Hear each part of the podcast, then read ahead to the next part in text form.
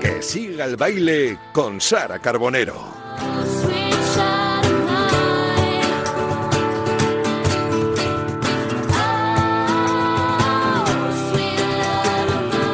Qué ganas tenía de que sonara de nuevo esta sintonía para poder deciros aquello de feliz año, queridos oyentes, feliz 2022, bueno, es día 13, pero decía un amigo hace poco que hasta el 15 de enero más o menos se puede, se puede seguir felicitando el año. Espero que hayáis pasado unas felices fiestas, que os encontréis todos bien, con mucha salud, con mucha esperanza, con muchos proyectos y nosotros lo que podemos ofreceros desde hoy, como siempre, es mucha eh, música, mucha cultura y un personaje muy interesante que está a puntito de empezar a hablar ya con nosotros.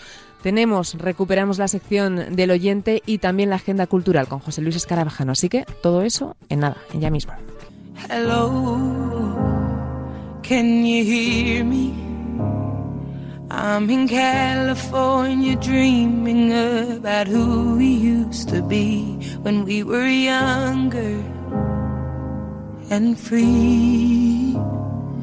I've forgotten how it felt before the world fell at our feet. There's such a difference between us and Y para ayudarnos a arrancar ese primer baile de la temporada, esa rentré, teníamos que tener a alguien muy especial sentado ¿no? aquí a nuestro lado. No podía ser cualquier invitado y tenemos a un pedazo de artista verdaderamente prolífico desde hace muchísimos años. Si repasamos su carrera como actor, como cantante, como bailarín, por supuesto, son innumerables las series, las películas, las obras de teatro, conciertos, discos y para colmo también trabaja en la tele con sus espacios propios. Vamos a ir repasando todo eso. Como decía, son varias las generaciones que hemos podido disfrutar de su trabajo y eso que yo creo que él y yo somos más o menos de la misma quinta, ahora se lo voy a preguntar también. Pero a pesar de esa juventud, es uno de los actores españoles más reputados y cotizados en la actualidad. De hecho, esta Navidad no se habla, no se habla de otra cosa que de su película. En esta película además se ha estrenado como director, siendo también el guionista y el coprotagonista junto a su tata. Sí, ya sé que con tan solo decir tata he descubierto rápido a nuestro personaje de hoy, que si bien podía haber sido nuestro invitado en cualquier otro momento de su vida, porque siempre ha estado ligado desde bien pequeñito a la cultura, lo cierto es que en nuestra opinión su obra ha trascendido lo meramente artístico para convertirse casi casi en un fenómeno social. Solo hace falta ver las caras, y lo hablábamos él y yo antes de, de, meternos aquí en el estudio, de la gente, de los espectadores que han visto esta película para darse cuenta de la trascendencia en todos y cada uno de los mismos de una manera o de otra. Es una obra valiente, entrañable, dura, tierna, real y muy necesaria. Y hoy vamos a hablar de ella y de muchas otras cosas más con nuestro invitado, que yo además hacía unos añitos que no lo veía y estoy feliz. Miguel Ángel Muñoz, muy buenas tardes. Muy buenas tardes. Qué, el, qué, el, qué bonita presentación. Bueno, Muchas lo que tú te mereces y nos quedamos cortos de tenerte en este estudio porque, como digo, has hecho un montonazo de cosas que luego vamos a ir abordando, pero creo que estás en un momento profesional de los más importantes de tu, de tu carrera, ¿no? O de los más que a ti más te llena, te está llenando lo que estás haciendo ahora, ¿no? Pues eh, sí, pero, pero fíjate, más que profesional, que, que, es muy importante y es muy importante y extraordinario lo que está sucediendo con 100 días con la Tata, con la película, es el personal. Porque mm, los éxitos profesionales eh, hay que celebrarlos, pero los personales, cuando uno se da cuenta, y en este caso tengo la grandísima suerte de haber hecho un proyecto profesional, pero que es mucho más personal que profesional junto a una de las personas más importantes de mi vida, que es mi tata, y el poder estar viviendo todo lo que está sucediendo con él, con ella, está siendo maravilloso. Estoy muy, muy, muy, muy feliz. Ha sido un año magnífico, salvo lo que todos sabemos que desearíamos que no estuviera entre nosotros, la pandemia. Eh, ha sido hasta la fecha el mejor de mi vida. ¿Y cómo está siendo ese feedback del que hablamos antes de las personas que te dicen? ¿Qué, qué historias te, te, han contado de momento? Muy conmovedoras, sí, muy conmovedoras. El, el, el, día que estrenamos la película, que la preestrenamos en el Cine Capitol, fue muy, muy, muy, muy especial porque estaba lleno, había 1.200 personas, era la Tata en la Gran Vía, mi Tata nace en 1924 en Mérida y eh, ha trabajado como limpiadora. Y de repente ver a mi Tata encima de un escenario y mil, más de mil personas brindarle un aplauso, ella emocionarse, luego ver la película fue increíble. Pero lo que increíble, lo más increíble era ver cómo esas 1200 personas terminaban de ver la película emocionadas, llorando, habiendo pasado un rato buenísimo, se rieron mucho, aplaudían durante el, el estreno y le devolvieron pues todo el amor que habían recibido a través de, de la cinta. Y eso está ocurriendo con cada uno de los espectadores que están yendo a todas las salas, a, a todos los cines en los que está la película en toda España. Los mensajes que recibimos son tan bonitos que se me pone la piel de gallina y me pondría a llorar cada vez que leo uno de ellos. Una historia. Y ella, ¿y tu tata? ¿Qué dijo la primera vez que, que vio todo el montaje y cómo había quedado el, el resultado final? Pues mira, eso, y además ah, llevo bastante tiempo hablando de la peli haciendo promoción, pero no me lo habían preguntado, así que te lo voy a contar por, pr- por primera vez, Genial. porque ahí, eh, ese día, para mí es donde se cierra el ciclo de este proyecto que nace de una motivación personal. Hace 11 o 12 años yo quería hacer esto, para mí y para ella. Y luego se ha convertido en esta película para mostrar a todo el mundo. Me di cuenta que transmitía unos valores muy importantes y quería compartirla. Entonces, han pasado 11 años y llegó el día donde yo terminé la película y se la enseñé a la tata en una sala de cine, pero pequeñita, para que ella la pudiera disfrutar bien, con 15 personas, los más allegados a nosotros, familia, la gente que me ayuda en, la producto- en mi productora Paciencia Films, el portero de la finca, la chica donde mi tata compra el jamón, su vecina Mari Carmen con quien se toma quina Santa Catalina, y yo estaba muy nervioso porque a pesar de que he cuidado el montaje mm, al máximo, de repente podía haber algún plano, alguna imagen, alguna frase que a ella le pudiera disgustar o no le podría hacer tanta gracia. Y la verdad es que fue maravilloso, porque se divirtió, se emocionó, le pareció precioso lo que habíamos hecho entre los dos, realmente se creía que lo que yo le digo desde hace muchos años, que es actriz, que él ha hecho algo muy importante, lloramos, nos reímos y, y eso pues solamente lo hemos vivido ese grupito pequeño. Y después ya pues lo ha visto en el cine con más gente y demás, pero ese día es para mí el más importante porque ahí se cierra el círculo. Luego ya ha venido todo lo que ha ido sucediendo a partir de entonces. Pero era un día importante para ti su- saber su opinión y no te puso, ven- venga, ni un pero, ni un planito, ni una cosa. No, fíjate, hay un momento que, el- que es muy resaltable en la película cuando nos enfadamos. Porque mm, es una historia de amor donde uno se ríe muchísimo y se emociona, pero también pues había que mostrar los caracteres de los personajes y hay por suerte un- una secuencia donde la Tata y yo tenemos una discusión muy fuerte, sobre todo en comparación a cómo nos tratamos eh, durante toda la película. Y ella saca un carácter, un genio, me pone en mi sitio y mm, eso que yo estaba mirándola así de rojillo a ver cómo le iba a, caer, de repente decía, es que es verdad. Y decía en, en la sala, qué bien grabado está eso. y lejos de molestarle, pues Le- le, le le gustó. divirtió, sí. Hablabas de, em, hablas de amor, de hecho has definido la historia como un, un amor real, ¿no? Con, con mayúsculas. Qué importante es ese mensaje el que tú intentas transmitir de dedicarle tiempo a, a esas personas tan importantes de nuestra vida cuando el tiempo además nos, nos hemos dado cuenta todos últimamente, quien más, quien menos, que es tan efímero, ¿no? Dices que llevas con este proyecto en mente 11 años, pero sabemos que lo que ocurrió, ese confinamiento, esa pandemia, te, te influyó, de alguna manera te, hizo ser más consciente, si cabe, ¿no? Bueno, el- el- eh, respecto al proyecto, no. Sí, no, digo, sí a- que- claro, digo, sí a contar esta historia tal y como se muestra en 100 días con la tata, porque mm, lo que a mí me hace ser consciente es que hace 11 años mi tata se desmaya. Y, y claro, es la primera vez que tiene un problema de salud. Yo estaba trabajando en México, estaba rodando allí, tardé cinco meses en venir desde que se desmayó, porque estuve un año allí trabajando. Y, ahí, desde entonces, me puse más manos a la obra a pasar todo el tiempo máximo de calidad que podía cuando estaba en España, cuando estaba libre de mis trabajos. Y ahí quería hacer esta película. Entonces, durante seis años tengo un miedo que, del que hablo en la película a través de la terapia, donde muestro sesiones reales de terapia, que mm, me decía mi, mi inconsciente como si fuera lo último más importante que íbamos a hacer juntos y, como que quería no hacerlo, porque era, si no lo hago, vamos a seguir mm, vivos, ¿no? Al final supero aquello, lo ruedo y luego me doy cuenta que es tan bonito y transmite unos valores muy importantes que son me- merecedores de ser transmitidos para el público. Y ahí es donde empiezo a trabajar en un guion. Cuando lo tengo todo, tres años después, para rodar, viene la pandemia. Y ahí me confino con ella. Entonces, lo que yo iba a rodar ya no tenía sentido, porque el retrato que yo quería tener de nuestra relación estaba cambiando con lo que nos estaba sucediendo en la pandemia. No sabía qué forma le iba a dar. Yo grababa en la casa no pensando que lo iba a utilizar para un documental, sino como de formación personal y profesional, porque grabo a mi tata desde hace muchos años, y de repente, cuando acaba el confinamiento, me doy cuenta que lo que debo de contar es esta necesidad que tengo de perpetuarla, de hablar de la muerte, de hablar de nuestra relación y los valores que transmiten, pero con la máxima honestidad. Y por lo tanto, debo de contar la pandemia. Y efectivamente, esto hace que mi vida cambie en 365 grados y por lo tanto el guion de nuestra película.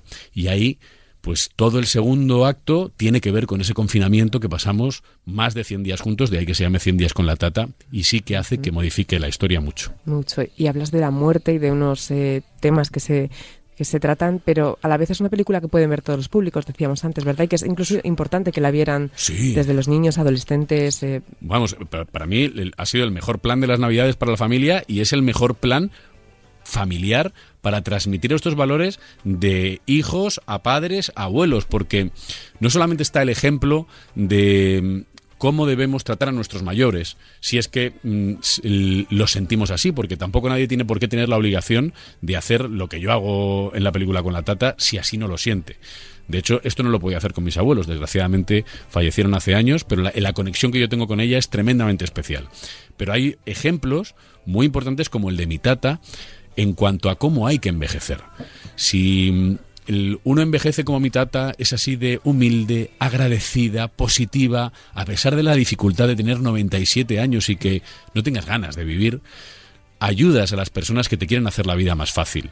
Y eso es muy importante que lo vean desde niños de 5 años hasta abuelos de ochenta y tantos, porque muchas veces las personas cuando enveje- envejecen se hastían y se sienten con el derecho de que su familia le tiene que cuidar, porque sí. Sí.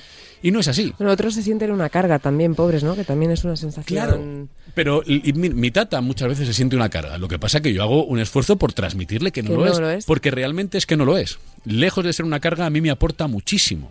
Pero el ejemplo que da ella en cuanto al amor que ha dado en vida y cómo lo está recibiendo ahora en su vejez y cómo la manera en la que facilita todas las ayudas que ella necesita a los cuidadores que tiene, o en mi caso, el tiempo que he pasado con ella tantos días seguidos, pues yo creo que es muy importante para saber que si somos así, es posible que haya alguien que nos cuide cuando lo necesitemos. A mí no me gustaría llegar a la edad de mi tata, pero si llego, ojalá tenga su cabeza y su talante. Que llegues así, hombre, porque no te gustaría llegar a la de tu tata. Uf, uf. Yo sí firmaba 97. ¿Tú Ya, firmabas? ¿En serio? Yo sí.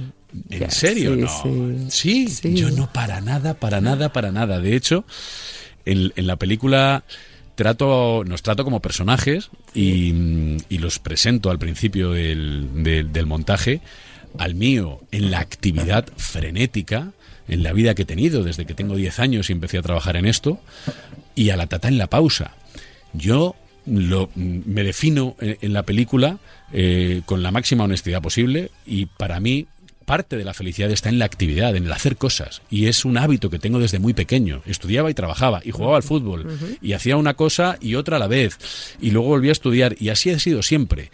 Y lo he convertido en un estilo de vida, en un hábito. No me vale con correr un rato, sino que tengo que correr una maratón y luego otra y luego ya las seis majors y luego no sé cuántos y saltar en paracaídas y bla, bla, bla, bla, bla, bla.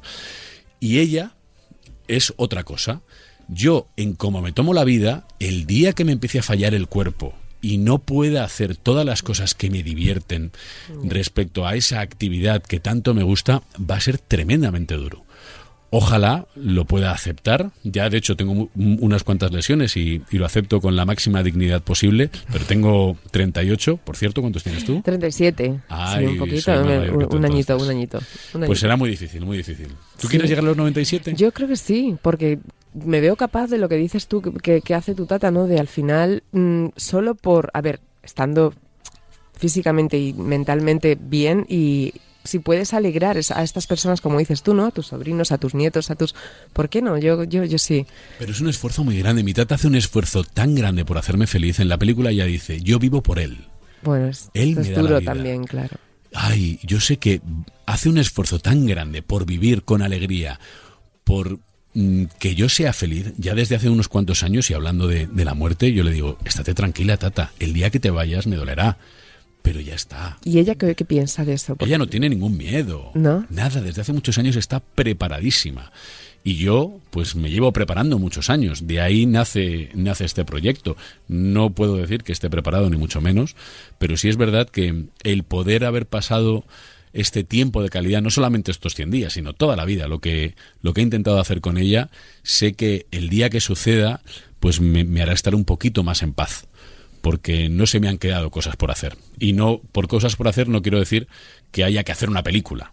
Para mí, y, y en, en Cosas más vitales, ¿no? Claro, y, y menos importantes o menos extraordinarias, pero bueno, menos importantes no, menos extraordinarias, pero más importantes. En la película digo que el mayor tiempo de felicidad que hemos pasado ha sido simplemente estando juntos. No hemos tenido que hacer nada más. Eso lo he podido hacer durante mucho tiempo y justamente durante esa convivencia más que nunca, 24 horas al día, 7 días a la semana durante más de 100 días. ¿Y tú qué recuerdos tienes, los primeros recuerdos con tu tata de pequeñito? Porque claro, es una persona que te ha cuidado, ha estado en tu vida siempre. ¿Qué, qué recuerdas de, de ella cuando era chiquitito? Pues la recuerdo con mucho carácter, muchísimo, muchísimo carácter. Y también yo eh, he sido y seré su ojo derecho. Mis padres me, me ponían mucho más en mi sitio que, que mi tata. Eh, ella era como pues el tío divertido que al niño todo lo que hace le parece bien. Pues así sido yo. Si le preguntas algún defecto mío, no lo sabe. no lo hay, ¿no? Pero, eh, y la recuerdo con muchísima vitalidad. Yo cuando nazco tiene 60 años, 59. Y claro, el- pa- para mí el- ten- tenía como 30, porque me llevaba colgada del brazo a lo mejor 700 metros mientras me llevaba al cole, trabajaba en un sitio, en otro, a mí me llevaba al trabajo, no descansaba nunca. Alguna vez hablando con ella me dijo que se había quedado dormida de pie del cansancio. Y, y luego hay un- un- una cosa muy importante que eh, ha sido muy, muy, muy humilde siempre y muy discreta. Muy discreta. Hay una frase que me gusta mucho que ella, ella dice de vez en cuando que dice, no preguntes por saber, que el tiempo te lo dirá, que no hay cosa más bonita que el saber sin preguntar. Y esto lo lleva a cabo cada día y mm, yo, sin embargo, ella nunca me ha preguntado nada, pero yo siempre he tenido la necesidad De compartir todo con ella. Contarle, pero ella piensa que el tiempo pone todo en su lugar y que ya le llegarán esas respuestas, ¿no? Claro que sí. Y a veces le digo, oye, tal, pero es tan, tan discreta que a lo mejor si me voy a un sitio, no me- hago tantas cosas que muchas veces no me da tiempo a contárselo. Y, y he estado de viaje y tal, le, me- le digo, ah, pues vengo de eso. Ah, sí. Digo, sí, no te lo he dicho. Y dice, ah, no, no me lo habías dicho. Digo, ahí va, pues se me ha olvidado. Digo, pero haberme preguntado si te dije que me iba Ah, yo no pregunto, yo No espero que tú me lo digas. ¿Y qué, qué dirías que ha cambiado en ella? Eh, claro, en todos estos años, en, en su carácter sigue igual, sigue teniendo mucho carácter, pero ¿qué ha cambiado en, en su personalidad? Pues eh, me doy cuenta, sobre todo en el trabajo que he hecho de documentación para poder montar la peli, ¿La peli? que mm, ha cambiado poco, porque ha sido siempre tremendamente alegre. En todas las fotos, vídeos que tengo de ella desde hace más de 20 años, siempre ha estado sonriendo, siempre ha mirado la botella medio llena y, mm, y ha tenido pues como ganas de vivir y de vivir con alegría. Hablando, por ejemplo, de nuevo sobre, sobre la muerte, su madre muere cuando ya tiene 40 años. Y, y vino a Madrid, tiene una foto que dice, aquí llegué a Madrid, mi madre acaba de morir y está de luto. Y le, dijo, le digo, ¿cuánto duró el luto? Y dice, uy, el luto, pues una semana o dos semanas. Y digo, Rapidito el luto. Pero mi bisabuela, por ejemplo, sin embargo, estuvo casi un año de luto. Y ella me decía, un año de luto, vamos a estar, la vida es para disfrutar y para, y para ser feliz. Y es esto, lo que les gustaría los que se van muchas veces. ¿no? Claro, vamos a estar un año vestidos de negro, mm, llorando la pérdida de alguien, y eso que su madre es la persona más importante de su vida. Pues ya hace 50 años, ella, que es tremendamente inteligente, era una avanzada y decía, no, esto no es así, no debe ser, no habría ni que llorar un día, hay que seguir viviendo y disfrutar. Pues ejemplo. ese talante lo sigue teniendo a día de hoy. ¿En qué ha cambiado? Pues desgraciadamente, lo que más me cuesta a mí aceptar, el deterioro físico.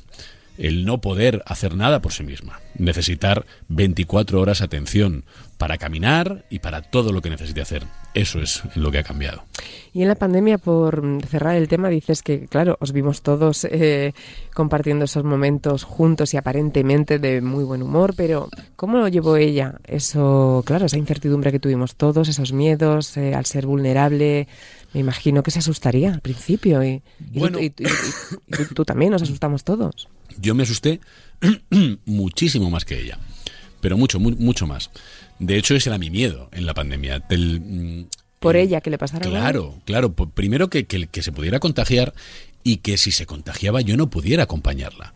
Estaba viendo en las noticias que las personas no podían ir acompañadas a los hospitales de cualquier edad y me parecía terrible. Entonces, en la labor que yo me puse era estar por encima de lo que a mí me pasaba y de lo que estaba pasando para intentar crear una burbuja de felicidad con mi tata. Digamos que tenía como inspiración, que también la tengo en la película, pero la tenía en la vida, y por eso luego se ha reflejado en 100 días con la tata, la vida es bella.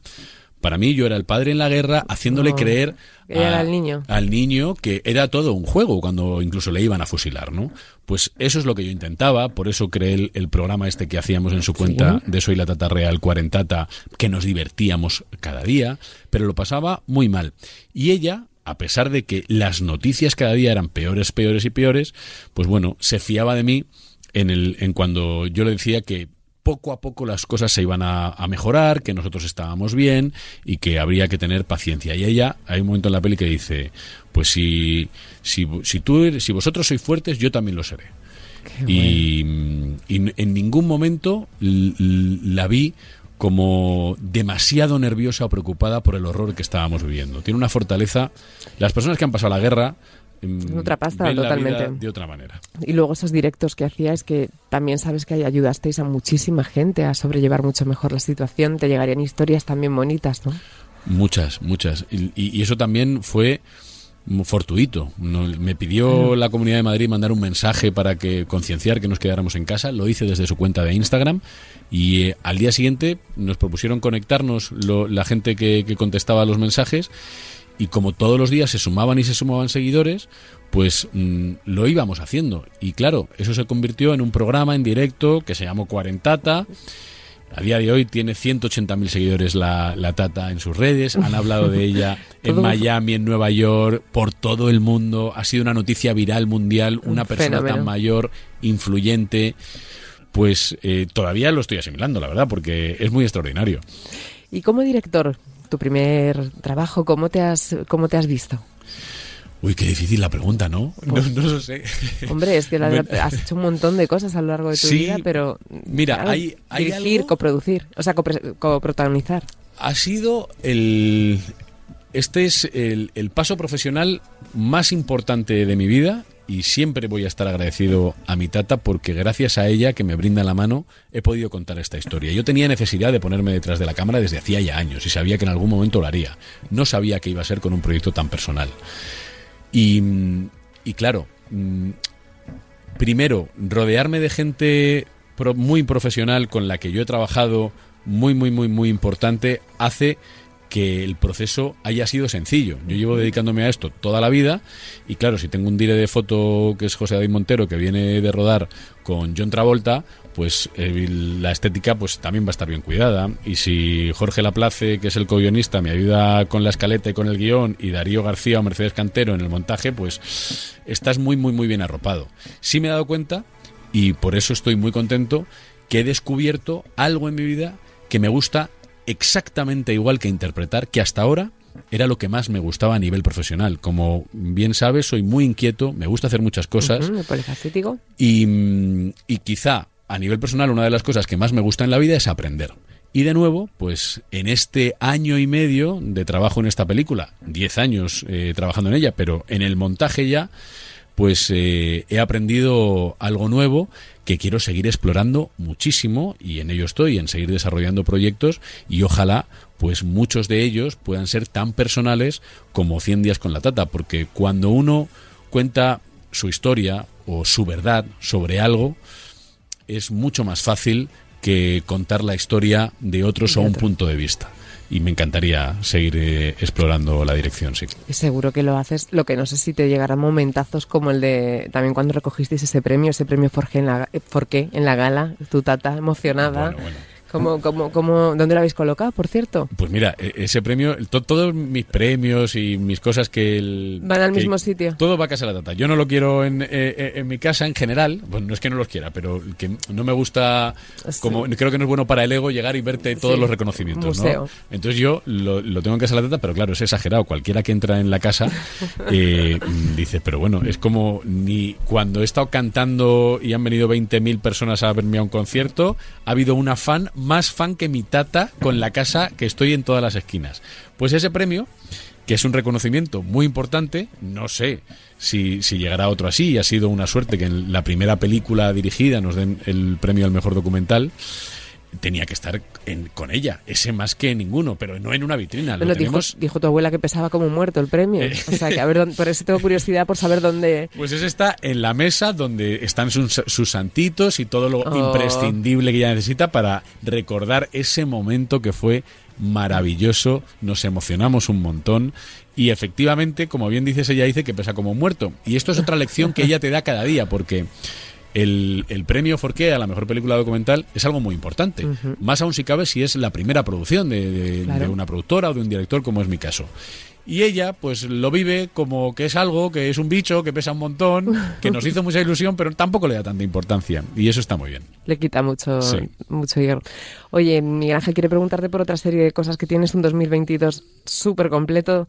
Actor, director, cine, series, teatro, doblaje. Mm, antes me has dicho que te morirías tranquilo, pero algo que te quede por hacer, que te gustaría mucho hacer. Ah, bueno, no, me quedan mil cosas por hacer que no me va a dar tiempo. ¿No te va a dar tiempo? Vamos, vamos, mira, me queda por correr tres maratones más. He corrido Boston, Nueva York y Chicago. Quiero correr mm, Londres, Berlín y Tokio. Ya no sé si podré saltar en paracaídas por las hernias discales que Vaya. me han diagnosticado, pero quiero subir un... He subido un glaciar a 5.300. Me gustaría subir un 6.000 o un 7.000. No sé si llegaré a un 8.000. Viajar a la India, que todavía no he ido. Ir a Australia. Pero pasar allí meses. Eh, y probar cosas nuevas, porque como te decía... Aprender cosas diferentes es lo que más me, me Sí, divierte. pero ¿y de dónde sacas todo el tiempo? ¿Todo- ¿Cómo te organizas? Pues descansando poco. Durmiendo poco, ¿no? Eh, Sí, y esto es, esto es malo. Esto es malo. Esto lo mira, tengo el- el- un libro que me ha regalado un, un íntimo amigo, profe de yoga, Pepe Carballal, que dice cuando el cuerpo dice no. Porque todo esto que es muy divertido y cuando ahora la gente que me escucha dirá, jo, yo querría ser así, pues no, no hace falta. Yo vivo así, desgraciadamente muchas veces, agraciadamente otras, pero la profesión va por dentro y la factura también pasa. Hay que, y estoy en ello, aprender a parar. A mí me cuesta mucho, todavía no lo consigo. Por lo tanto, ojalá consiga que me queden muchas cosas por hacer porque siga pudiendo disfrutar de momentos tan excepcionales como los que he hecho con mi tata sin hacer nada. A día de hoy no soy capaz. Ahora estoy aquí, de aquí me voy a Mérida corriendo, luego me voy a otro sitio, ensayo una obra de teatro. Sí, sí, lo sabemos, lo No, es- sabemos. es un no parar. Hace muy poquito también se estrenó esa película, Canta 2, una película infantil estadounidense brutal donde pones voz a un personaje en la versión española. ¿Qué te aporta el mundo del doblaje? Pues esta película me ha divertido un montón y, y me ha aportado mucho que he vuelto a doblar eh, 19 años después. Hace 19 años doblé a Simba del Marino. Fue una experiencia fabulosa y me divertí muchísimo poniéndole la voz a Darius en, una peli muy, muy, muy divertida, muy recomendable. Otra de las pelis de las Navidades y además, pues junto a, a compañeros como Luis Tosar o, o Ara Milán. Rigoberta. Rigoberta, que es bien. estupenda, la admiro mucho como cantante y hace un personaje increíble, muy, muy, muy divertido. Pues me encantaría que se hiciese la tercera parte o doblar eh, alguna que otra peli más. También está pendiente de estrenar dos películas, una española, la de En otro lugar, que además mola porque te vuelves a reunir con Pablo Puyol, ¿no? Así Dirigida es. por Jesús del Cerro, Eso que es. se iba a llamar Dos vacas y una burra, grabada Sí. en Cantabria. Es una comedia dramática definida como neoruralismo que trata sobre los contrastes de la vida rural con la vida en la ciudad, ¿no? Entonces tú y Pablo sois como dos primos que dejan de lado la vida urbana tras descubrir que han heredado de su abuelo dos vacas y una burra, una comedia de enredos con tintes dramáticos que va a reflexionar sobre temas como eso, la juventud, el paro, el mundo rural y como te digo es muy especial porque te encuentras con Pablo, pero quería saber un poquito más de esta peli, ¿cuándo la vamos a poder ver? Pues eh, se, se estrenará este año, no tengo todavía la fecha de estreno. Tiene pero- muy buena pinta el argumento. Nah, eh, es muy muy divertida y, y aparte pues ha sido un- uno de nuestros momentazos del año pasado porque me, me he reencontrado con Pablo profesionalmente y con Jesús del Cerro. Jesús del Cerro También. es el director de la película, director de Un Paso Adelante, productor ejecutivo de, de- de la serie, con el cual pues a nivel profesional y personal es de las personas que más cosas he hecho en mi vida. Ya me dirigió por primera vez con 16 años en la serie Compañeros, luego en Un Paso Adelante, ahora en esta película, me ayudó en el making of de 100 días con la Tata, hemos escalado un glaciar, hemos corrido la maratón de Nueva York, he presentado su libro y además, en este caso hemos estado junto con Pablo. Ha sido como 20 años atrás y mi personaje se llamaba Pedro. En la película. Pablo, en un paso adelante, se llamaba Era Pedro. Claro. tenía un lío Jesús. Llamándome a, a Pablo Pedro, que es mi personaje, le, le- le faltaba llamarle a él Robert. Tito Robert. Nos lo hemos pasado muy bien. En la película también está Mario Pardo, Esmeralda eh, Pimentel, una fabulosa actriz mexicana, que es la, la coprotagonista femenina, y ha sido un regalito. Tengo muchas ganas de que se estrene. ¿Y tú eres más de campo o de ciudad? Yo soy de ciudad. Urbanita, 100%. Sí, 100%, pero necesito salir todo el rato. Y, y ciudad, en España, Madrid. Eh, si me voy a Estados Unidos, pues tiene que ser Los Ángeles, Nueva York, San Francisco. No me vale irme a, a Texas. No. Eh, tiene que, que haber mucho, mucho, mu- mucho y a. Minnesota. Pues oye, hablando de Estados Unidos, te iba a preguntar por esa otra película internacional que también estamos pendientes del estreno, Daddy Doctor Trip, que mm, has grabado bajo la experiencia de otro gran director, ¿no? Las, las órdenes de Rob Snyder. Pues sí, ¿Y sí, eso sí. cómo, cómo fue? Pues, eh, pues imagínate, pues o- otro regalazo, porque hacía años que no, que no rodaba en Estados Unidos, en inglés. Rob Snyder eh, es un tipo fabuloso. Yo soy muy fan de todas las eh, los creadores de Saturday Night Live. Él es tremendamente divertido y es una comedia familiar también muy muy entrañable. Su hija es la coprotagonista, su hija real, hace el personaje de, de Mara y mm, el guion, eh, coescrito por Patricia Maya, es pues muy muy entrañable. Son como estas películas que hace Santiago Segura, que va toda la familia y, y todo se lo pasa muy bien. Pues igual, nosotros somos Mónica Huarte y yo, una actriz mexicana, somos un matrimonio que le atropellamos al principio de la película y ahí hay un enredo para que no nos denuncie, donde nos queremos hacer, intentamos hacer sus amigos y no hacemos más que meterle, meternos en líos con él. Y esa, pues supongo que se estrenará este año también, en, También. primero en Estados Unidos y luego en todo el mundo. ¿Y esa oportunidad cómo surgió? ¿Ese guion cómo te llegó? ¿Cómo- Pues mira, eh, me vino a, a España directamente, preguntaron, preguntaron a mi agente, a Ana Belén Burgos, por, por mí, si podía mandar un, un self-tape a, a Estados Unidos.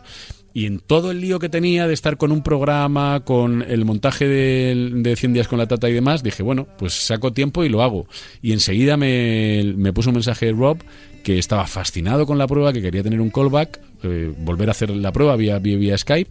Y así llegó. Yo llevaba tiempo sin ir a Estados Unidos, hace ya nueve años que me, me hice residente después de haber trabajado allí, pero la vida me ha llevado a querer estar más cerca de mi tata que buscarme la vida en Estados Unidos. Sin embargo, pues en este caso, sin tener que, que viajar o estar en, Los Ángeles como otros años atrás haciendo castings y castings, pues vino la propuesta y me lo dieron. y has sido compatible y, las, y te lanzaste. Y luego otra cosita más cerquita, aquí en España, en televisión y en teatro, enseguida se estrena también Sequía. ¿No? Así creo que es. es un thriller. Un thriller... eh, Con Elena Rivera, Rodolfo Sancho, Miriam Gallego, eh, Fernando cartelazo, sí. l- pues igual, eh, otro proyectazo. El- mira, aquí Es me una reencuentro... coproducción española y portuguesa, ¿verdad? Sí, está producida por Televisión Española y por el, el canal principal portugués. Es un hito que se haya hecho esto sal- recién salidos de la pandemia. Si ya era difícil empezar a rodar con mascarillas y con todo el protocolo COVID, hacerlo entre Madrid, Cáceres, Lisboa no ha sido nada sencillo. Y, y bueno, pues ha sido muy buena experiencia. Primero, me reencuentro con Rodolfo Sancho, que hace 24 años hicimos juntos al salir de clase. Y aunque no- apenas coincidimos. 24 años hace. 24, 24. Mayores somos. Sí, sí, sí. Qué barbaridad. y con Elena, que teníamos muchas ganas de trabajar juntos y nos hemos llevado muy bien en lo profesional y en lo personal. Eh, los dos somos muy comilones, eh, muy divertidos, hemos conectado estupendamente y ojalá coincidamos pronto en otra. Y luego ya nos hablabas de teatro, de los ensayos. 9 de febrero, que es ya mismo, se estrena Síndrome del copiloto, primero en Málaga y luego ya venís para acá, para Madrid. Eso es, 9 de febrero en Málaga y el 7 de abril al 24 en la Sala Verde de los Teatros del ¿Y Canal. qué, qué tal pinta tienen los ensayos? Bueno, estoy muy contento, porque además estoy trabajando con mi directora de teatro favorita, Vanessa Monfort. Es un texto suyo basado en la, en la novela Mujeres que compran flores, que ha Mm, sido un bestseller. No, no paran de hacer reediciones y reediciones. Y es una historia muy bonita que además me recuerda a una de mis obras de teatro favoritas, que es Cinco horas con Mario, producida por mi gran amigo José Sámano, al cual le dedico 100 días con la tata. Es una conversación de una mujer que lleva las cenizas de, de su marido recién muerto para tirarlas Mm. Yo me en un acuerdo que una vez la hacía Natalia Millán, puede ser, Sí. aquí en Madrid. Lo ha hecho Lola Herrera durante 40 años y hubo un impasse hace como 5, no, ya 7, 8 años que Con lo hizo Natalia. Natalia, que también lo hizo estupendamente. Pues en 5 horas con Mario, eh, la señora Sotillo habla con su difunto muerto a un ataúd, es un monólogo, y, y en este caso, pues Cuca Escribano, que el- es el- la mujer que ha sido copiloto de su vida porque estaba pilotada por su marido y de esto se da cuenta hablando con este fantasma que le acompaña en todo el viaje que es Oscar que es el personaje que yo interpreto. Estoy muy muy contento y con muchas ganas de estrenar. El síndrome del copiloto. Sí Oye, ¿te da tiempo a seguir haciendo cosas en casa? ¿Cocinando y eso? ¿O no? ¿Qué va? ¿Ya nada? Solamente cocino para amigos. Para amigos y con mi amigo Jerónimo Mateos, que es quien me, me enseñó a cocinar y me acompañó en toda la experiencia de Masterchef. Y ahí sí, nos juntamos y cocinamos, Jero y yo, para 5, 6, 15 o 20. Y eso sí que lo repetimos. Por lo menos, te diría, el- con la pandemia ha sido más complicado, pero si no, seis veces al año mínimo sí que hacemos este plan. ¿Y cuál es tu plato estrella? Pues te diría que no lo tengo, porque no, es que él, co- con él, él es tan, tan, tan bueno cocinando y yo soy pues como un apéndice suyo que cualquier cosa nos sale bien gracias a él. Quizá lo que más he trabajado, porque fue lo primero que me enseñó, son unas carrilleras de cerdo ibérico con una reducción de, de calvados, que es un, eh, u- una salsita riquísima que a veces pues le, le ponemos un poquito de, de chocolate y está como todo más untuoso. Quizá esa, pero Esa es tu... Bueno, nos la apuntamos, luego nos pasa la, la receta. sin después. problema. Oye, sabes que estamos en, en Que siga el baile, en un programa de música, todavía no habíamos tocado ese tema, pero claro, hace además ya mucho tiempo de aquella época, de tu época musical, de esos dos discos repletos de éxitos, ¿eso está aparcadísimo? ¿O te gustaría volver a, a darnos una sorpresa por ahí también? Bueno, Dema. tanto como gustaría da- dar una sorpresa, Eh. no, no, no te puedo decir el- eso, pero sin embargo, ¿No echas na- nada de menos? no puedo decir que lo eche de menos. Sin embargo, tengo que decir que me volvería, eh, me encantaría volver a vivir la experiencia que viví cuando estábamos eh, con el grupo Padans o yo luego en solitario con esta canción que está sonando de foto, Sí. de fondo. Porque cuando estás encima de un escenario como artista musical y tienes la suerte que haya 20.000 personas que han pagado una entrada por verte, la fiesta que hay ahí encima del escenario es, eh, no- no sé, es difícil de expresar con palabras. Y durante muchos años, mm, yo, eh, a pesar de que la música y el baile siempre ha venido a mí, yo como que lo quiero dejar de lado, pero siempre vuelve y vuelve. Y sé que, pues en algún momento volverá.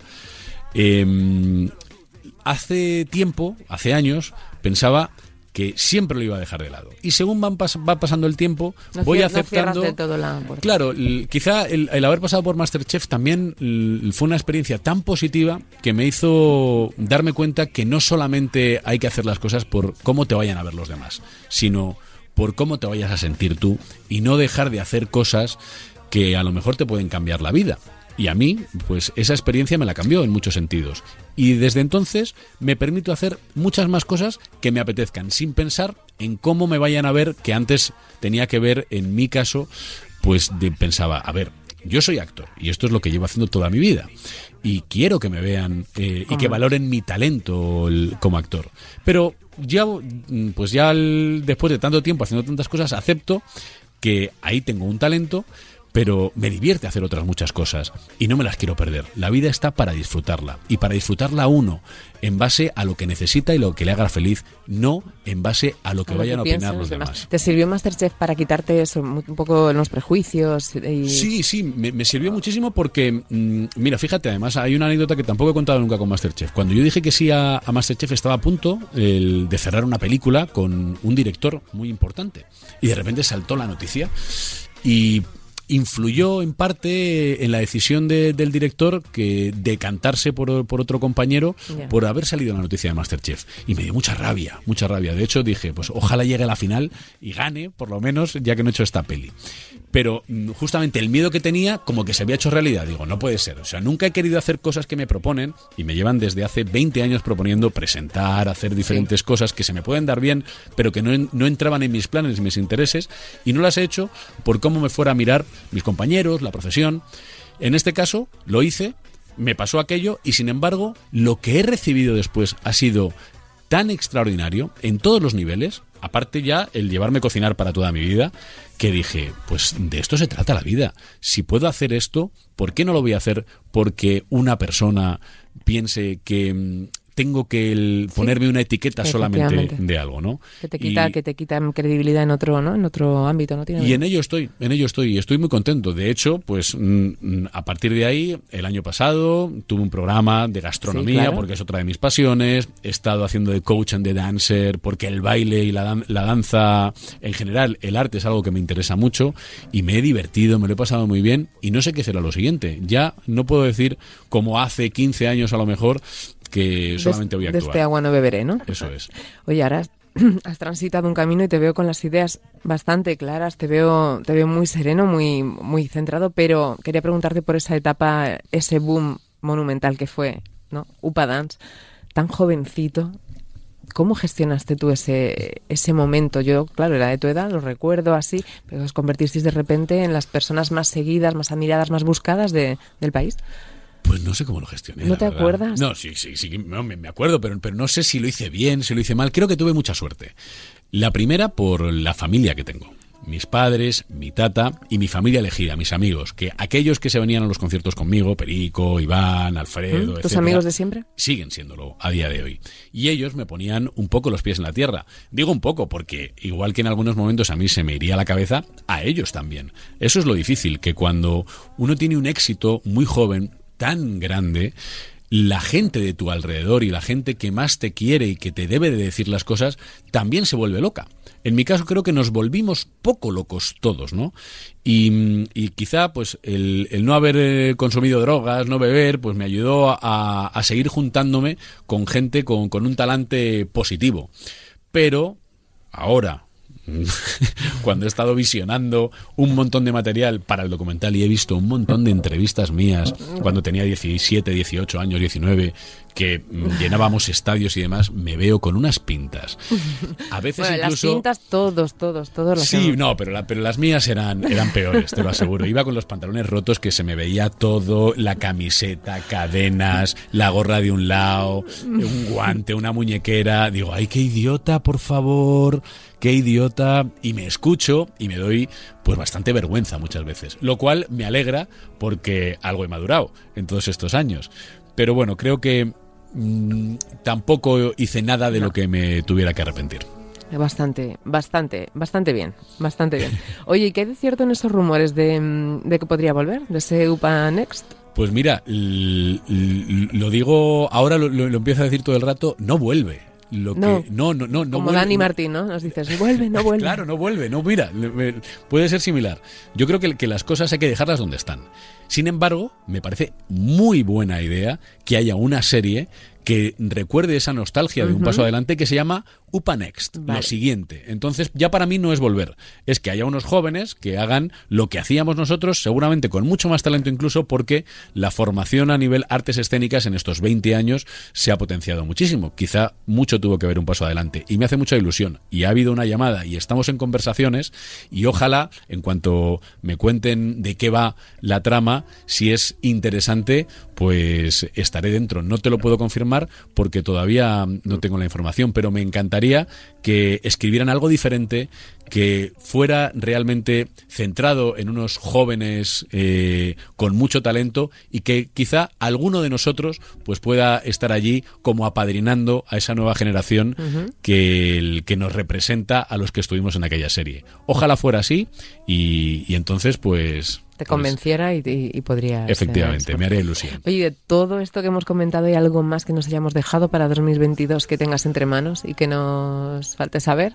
Ay Dios, es que te lo has currado tanto la entrevista que, que, creo que no, creo No. que no. Eh, bueno, sí, una cosa muy importante, que vayas a ver la película. Ay, por favor, que me siento fatal. Ya te he explicado off, eh, off the Sí. record que no he podido. Me no va a hacer mucha ir. ilusión. Estoy deseándolo de verdad. Y, y además conozco gente que ha ido cinco veces en, en Sí. 15 días. Eso, eso es una con los amigos, otra con los niños, otra con. ¿no? Que, que yo creo que la gente que lo ve cree que es tan necesario el mensaje que la está viendo y está pensando, quiero que esto lo vea ¿no? alguien que le importa mucho. Pues sí, Porque yo voy a ir y voy a ir con los, con los niños probablemente, te lo prometo. pues nada. Ese es un, un deseo para este 2022. 2022. ¿Y otro deseo que le pidas al 2022 que no sea profesional? Bueno, pues le pido al 2022 que, bueno, primero le agradezco haber eh, pasado el COVID yo y mi tata eh, y le pido salud para ella y que cuando se tenga que marchar sea en paz y sin sufrir. Qué bonito es. Bueno, y que hagas lo que hagas este año, siempre vas a tener tiempo para seguir estando con ella, para Sí, seguir claro sí. acercándonos la- a los demás. Muchísimas gracias, Miguel Ángel, por este tiempo, por tu preciado tiempo, que como me has dicho te vas pitando ahora a Mérida, A ¿no? Mérida, sí. Bueno, pues que no se te nota nada, que duermes poco, ¿eh? Pues mira, veo- hoy no he dormido nada. Hoy no he dormido nada. Hoy he tenido, eh, hoy he tenido que estar con, con mi tata porque la chica no, no podía hacer la noche y se ha levantado un montón de veces a, a hacer pis y no he dormido nada. Pero bueno, ya dormiré mañana. Bueno, oye, ¿y a ti quién te gustaría que te cuidara así de bien en el, en el futuro? Porque, Uy, claro, pues mira, me, me encantaría encontrar a, a otro amor de mi vida como mi tata y que tuviéramos, viviéramos una historia de amor tan bonita que nos cuidáramos y envejeciéramos juntos. qué bonito. Pues nada, para el 2022 o para el 23 o para... Bueno, no, pa- no mejor para el 23. Hombre, o que tampoco 24. eres tan joven ya, ¿eh? Vaya, Sí, vamos- sí. Vamos eh, para los es- 40. Eso es cierto. lo eso que es hay. cierto, eso es cierto. Miguel, un placer, gracias de corazón y te prometo que yo me veo esa peli y vuelvo a tener la charla contigo, como sea, ¿vale? Perfecto, muchas gracias, Que Sara. siga el baile, gracias a ti.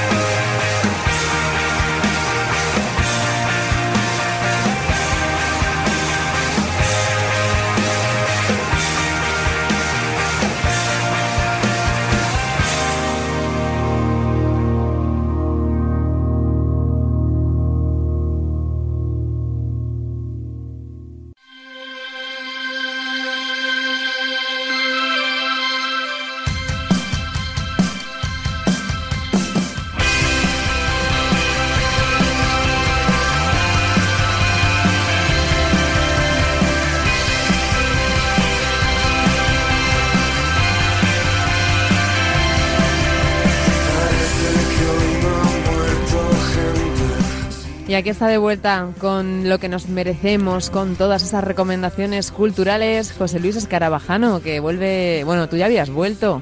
Yo había vuelto, había He vuelto yo más tarde, feliz, Sí, feliz fel- año. Feliz año, igualmente. Igualmente. Vaya manera buena de empezar con Miguel Ángel Muñoz, ¿eh? Bueno, vaya. Espectacular. Sí, tenemos que ir sin falta Sí, a ver sí, la a película. ver, por a ver a. Miguel Ángel, pero sobre todo a ver a la tata. A la tata que estamos buscando. Bueno, cuéntanos qué más cositas podemos hacer o ver. Vamos a hablar de eh, cultura, de conciertos, como siempre, de cine, de teatro, de, de series. De- en cuanto a los conciertos, lo dejamos muy claro porque esto es- eh, cambia cada minuto. Que la gente esté muy pendiente de las eh, de redes sociales de los eh, artistas, de los ciclos de conciertos, porque cambia a cada instante con las restricciones COVID.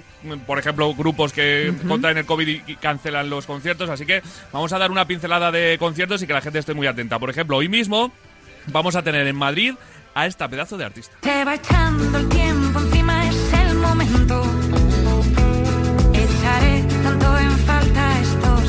Es Paula Mateus, que es una artista muy joven, vasca, que yo creo que va a dar mucho que hablar y que va a estar presentando su último trabajo en la sala Moon Live de Madrid hoy mismo. Y además, el ciclo Inverfest, que eh, ya te digo que va a aparecer mucho durante el próximo mes aquí en la agenda, porque nos va a llenar la capital de España de miles de conciertos, de poesía, de, de humor, de un montón de, de planes. El Hasta Inverfest. febrero, ¿verdad? Hasta, Hasta febrero, febrero. hasta principios de febrero. Así que vamos a hablar mucho de ello. Por ejemplo, el sábado, eh, el mañana viernes, perdón, otro de los platos fuertes del Inverfest es el conciertazo de Quique González en el Teatro Circo Price de Madrid. Así que es uno de los platos fuertes que tiene Inverfest. Pero además de fuera de Inverfest, te cuento, los cigarros en el Café Central de Pamplona, Biela en la lata de bombillas de Zaragoza, Natch en Barcelona en la sala Barts. Eso para mañana viernes. Pero para el sábado tenemos otro plato fuerte en Valladolid, en el Polideportivo Pisuerga de Valladolid, que es el concierto de Beret, que va a estar también con los pucelanos dando un montón de alegría y de buena música, porque aquí pues ya sabemos que hablamos de muchos estilos. Beret en Valladolid, Marwan va a estar en Madrid en el Teatro Rialto y Miguel Campello en Granada el sábado. Es una pequeña pincelada de conciertos que ya te digo que hay que estar muy atentos para ver qué es lo que pasa en el día a día, para ver si, si siguen adelante, que espero que sí, porque esto ojalá vaya a ir repitiendo, pero además es que la cultura siempre ha demostrado que es segura y que se van a celebrar, si se tienen que celebrar con medidas re- restrictivas, pues Eso se es. celebrarán así, pero se celebrará. Lo importante es eh, no, que no nos entre la prisa ahora y seguir obedeciendo, por supuesto, las, las, las normas y colaborar para Eso que... es. Y si hay que ver pues unas semanas otra vez la música sentaditos. Nos sentamos con y punto, y con de mascarilla. distancia, nos sentamos y ya está. Eso es. Planes eh, fuera de la música, en los teatros nos quedamos con dos obras para este fin de semana. En Madrid podemos disfrutar de No me toques el cuento, una comedia que nos muestra a cuatro princesas Disney que se rebelan y exigen contar el cuento de otra forma, mirando el lado no tan bonito del cuento donde parece siempre que todo es idílico. Estarán en el teatro, los teatros Luchana, eh, por ejemplo hoy a las siete y media de la tarde o el domingo a las ocho y media, además de las próximas semanas también. Yo creo que es Me ha hablado una amiga muy bien de este de esta obra. Pues mira, no me toques, el, cuento. En Madrid y en Barcelona nos quedamos con una obra para nostálgicos, como Yo sobreviví a la EGB, el show de. Jordi Merca, donde creo que muchos nos sentimos, eh, pues... eh, No sonarán las cositas, no con, sonarán. con ellos, sí. Hay que recordar que eh, todo lo que pasó en las décadas entre los 70 y los 90 está disponible en la Sala 9 del Bosque, en Barcelona, con funciones mañana viernes a las 10 y media de la noche y a partir de la semana que viene un montón de fechas más. Así que esas dos obras que nos quedamos para nuestros teatros y en nuestros cines nos quedamos con dos películas. Una muy esperada, de terror, como es Scream, que vuelve Scream. No me puedo creer que vuelva sí, Scream. vuelve Scream, vuelve Scream. Mañana. Screen, ¿qué, qué número? ¿Qué, Scream, Scream. Eh, eh, se quedaron yo creo por la cuarta o la quinta, pero Sí. esta es como una secuela diferente. Es Vale. una 25 años después de los primeros asesinatos, 25 años después, que ya han pasado años. Ya mayores somos. Un nuevo asesino vuelve a utilizar la máscara para perseguir a un grupo de adolescentes y revivir todo lo que pasó hace un cuarto de siglo. O sea, lo mi- mismo Más o argumento. menos, más o menos, pero con las eh, tecnologías del 2022, Sí, más o menos. Pero bueno, me han dicho que está muy bien, ¿eh? Bueno. Y por último, una peli para los más pequeños, se llama Lunáticos, y es una peli de animación con el pequeño Peter como protagonista que sueña con ser astronauta como su padre y que descubre todo lo que tiene el universo cuando tiene que viajar a la luna para rescatar a su hermana pequeña. Así que para ir con los mm, niños también al cine, también tenemos Lunáticos. Y terminamos con el estreno de una serie. En este caso en Netflix. Se llama La Periodista, que viene hilado aquí en Radio Marca. Qué es bueno. un thriller japonés en el que la protagonista intentará destapar un escándalo de corrupción, algo obviamente que quieren intentar evitar personas muy poderosas que pondrán en riesgo la vida de la protagonista. Bueno, En Netflix, a partir de esta semana. la, semana la periodista. La periodista. Pues Apuntado queda. La de los niños también tiene buena pinta. Sí. Lunáticos, el argumento, sí. Sí, sí, están bien. Así que todo esto da de sí La de Scream, ¿la ves tú primero? Ya me lo cuentas. Yo la voy a ver. A mí me encantaba A mí Scream. también, a mí me, me encantaba. encantaba, me Sí, encantaba. Yo hace poco vi la, la, la última. y- El otro día estaban echando la Eso cuatro sí, ¿sabemos si los protagonistas son los, los Eh, mismos? creo, creo que no, pero No, no. vamos a comprobarlo. ¿Cuántos? Dos de ellos, me, nos comenta Julia Nos Pereira. apuntan por pinganillo, que dos de ellos sí. Sí, sí, pues, pues mira, hay que ver el remake este. Bueno, vamos a descubrirlo. Bueno, ¿y qué musiquita tenemos hoy para terminar? Yo creo que una canción que, que mola un montón de un artista que mola un montón. Vamos a escuchar. Hola Radio Marca, hola Sara. Mi nombre es Patricia y mi canción preferida es En plena calle de Mr. Quilombo. Me parece una canción súper positiva, motivadora, buen rollera y a mí personalmente me ayudó en una época en la que estaba un poco más bajita de energía y me ayudó bastante. Y ahora la bailo a tope con, con mis gemelitas. Eh, gracias por el programa, te escucho siempre. Un saludo. Oh, muchísimas gracias, Patricia, y sus gemelas. Y qué bonito ponerle a las niñas, a los niños desde pequeñitos buena música y de todo tipo, ¿no? Sí, sí, tal Están cual. ahora un poco la música, se nos desvían, si no, con, Sí, los, con las últimamente Se van tendencias. desviando demasiado. Pero para eso estamos nosotros, para poner, por ejemplo, a Mr. Quilombo. Bueno, pues terminamos con ese tema en plena calle de Mr. Quilombo. Nosotros nos despedimos hasta el jueves. El jueves que viene más. Muchas más cosas, como dices tú, con, con esa prudencia de que Día a día hay que ir mirando día a día todo lo que pasa. En... Mejor estar eh, prevenidos mirando las redes sociales de artistas, eh, promotores, un ciclo de conciertos, etcétera, etcétera. Porque esto cambia cada minuto. Pues eso, mucha prudencia, mucha paciencia y mucha buena música. Gracias Nada. y hasta el jueves. Chao. Que no te corten el baile, que no domen a la fiera, que lo hagas a tu manera en plena calle.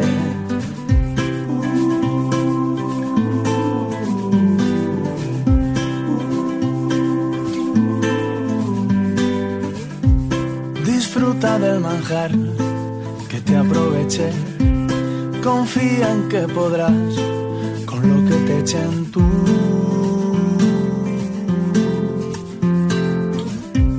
Que encuentres la manera de decir que piensas, aunque la cosa a veces se ponga tensa tú, pagando el precio de la libertad. Que nunca venga nadie a darte a ti lecciones, tú que tienes corazones en los dedos. Que no te corten el baile, que no domen a la fiera, que lo hagas a tu manera en plena calle.